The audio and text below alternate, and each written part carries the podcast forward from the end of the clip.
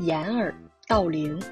从前有一个愚蠢的小偷，他看中了别人家大门上挂的铃铛，这铃铛很好看，声音也很好听。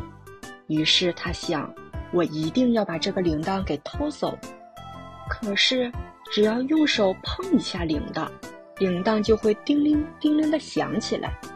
那铃铛一响，肯定会被主人发现的呀。这该怎么办呢？这时，他突然想出了一个办法：如果把自己的耳朵堵上，不就听不见铃声了吗？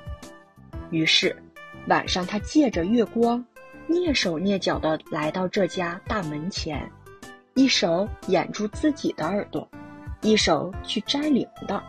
可是他刚碰到铃铛，铃铛就响了起来，惊动了这家主人。小偷很快就被抓住了。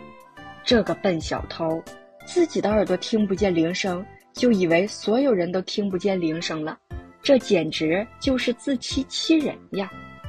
掩耳盗铃，意思是偷铃铛，怕别人听见而捂住自己的耳朵，比喻自己欺骗自己，也可以说成是自欺欺人。